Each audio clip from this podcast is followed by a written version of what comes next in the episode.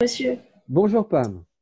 En fait, je sais que sur le provident, on parle de clause pénale et j'aimerais bien savoir davantage.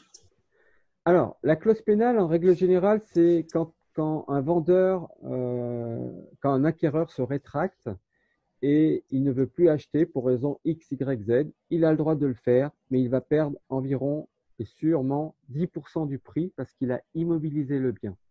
Donc la clause pénale, le notaire va rendre le, le séquestre euh, à son, au vendeur qui vous, a, qui vous a vendu le bien parce que vous avez immobilisé son bien et le temps, il y a eu beaucoup de travail par le notaire, mais le notaire, normalement, il devrait, il, il va, il va rien toucher. C'est juste le vendeur qui touche les 10%.